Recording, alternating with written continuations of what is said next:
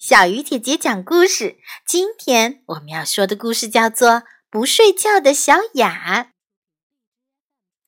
小雅是个活泼可爱的小姑娘，她很爱自己的妈妈，但是她最怕妈妈说一句话：“小雅，该睡觉啦。”每当妈妈说这句话时，小雅总是会把头摇得像个拨浪鼓，大声地说：“不不，我还不想睡觉。”他抱着自己的毛毛熊说：“我要送毛毛熊回他的城堡，怎么能睡觉呢？”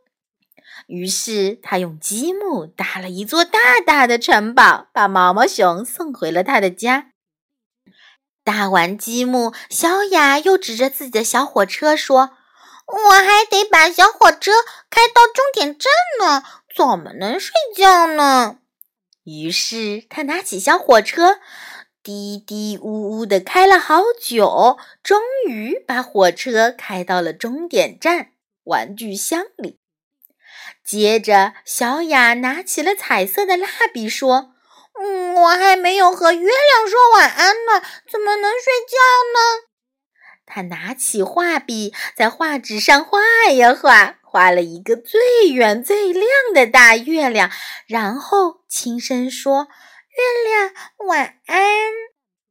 小雅又拿起一本图画书，和她最喜欢的小粉象说：“我还没有给小象讲故事呢，怎么能睡觉呢？”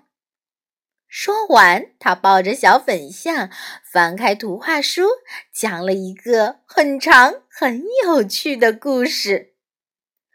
做完了这一切，小雅才打了个大大的哈欠，扑进了妈妈的怀里，说：“我还没有给妈妈一个晚安亲亲，怎么能睡觉呢？”